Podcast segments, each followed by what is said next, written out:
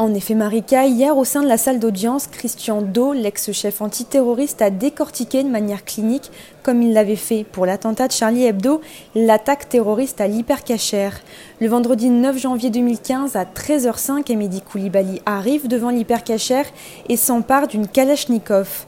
Il tire à plusieurs reprises sur Johan Cohen, employé du magasin, qui s'effondre. Gémissant et agonisant pendant près d'une heure, il sera achevé par le terroriste. À ce moment-là, plusieurs personnes prennent la fuite du magasin, dont le gérant. Le terroriste demande à un client, Philippe Bram, son identité et lui tire dessus à deux reprises à 13h08. Au moment où la caissière ferme le rideau de fer sous la pression du terroriste, François-Michel Saada veut absolument rentrer car il pense que le magasin va fermer et ne sait pas ce qu'il se passe à l'intérieur. Il se retrouve alors nez à nez avec le terroriste et est abattu d'une balle dans le dos en voulant repartir vers 13h12. Le terroriste demande alors aux otages au sous-sol de remonter. Certains s'exécutent, dont Yoav Attab, qui tente alors de s'emparer d'une calache, mais il est abattu d'une balle aussitôt et reçoit un coup de pied au visage. Johan Cohen, Yoav Attab, Philippe Braham et Jean-Michel Saada. En 15 minutes, ces quatre hommes ont été tués parce que juifs. Les 17 otages parleront d'une détermination froide avec aucune empathie pour les victimes. Pendant près de 4 heures, le terroriste demandera le retrait de l'armée française de Syrie, la libération de détenus condamnés pour terrorisme ou encore il parlera de sa synchronisation avec les frères Kouachi. L'enquêteur raconte que les négociateurs auront beaucoup de mal à rentrer en contact avec lui puisqu'en une heure, le fixe de l'hypercachère recevra plus de 600 appels, dont ceux provenant d'une dizaine de rédactions qui souhaitaient le joindre. L'assaut sera donné à 17h11, juste après la neutralisation des frères terroristes à Damartin, moment qui a été très tendu pour les forces d'intervention à cause de la diffusion en direct des chaînes de télé de ce qui se passait. Durant la journée, la Cour a diffusé aussi plusieurs photos de l'intérieur du magasin après l'attentat et des images provenant des caméras de vidéosurveillance. On y voit des caddies renversés, un carton avec les portables des otages, un chargeur de Kalash, une caméra GoPro du terroriste qui a filmé le massacre ou encore des traces de sang. Une photo de l'arsenal est affichée dans la salle d'audience avec des armes, des couteaux et plusieurs gilets pare-balles. L'une de ces armes avait servi à tuer la policière Clarissa Jean-Philippe la veille.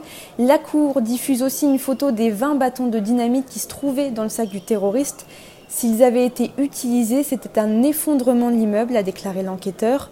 Les enquêteurs retrouveront ainsi dans l'ordinateur du terroriste des recherches sur des adresses de restaurants cachers dans le 16e et 17e, mais aussi l'adresse d'un lieu de culte juif et d'une fac américaine dans un GPS.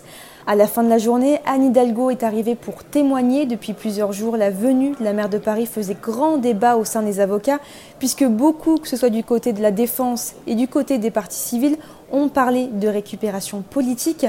Elle a alors raconté les trois jours d'horreur de janvier 2015, le regard livide de François Molins après l'attentat de Charlie Hebdo, la mémoire des victimes et a rappelé les valeurs républicaines.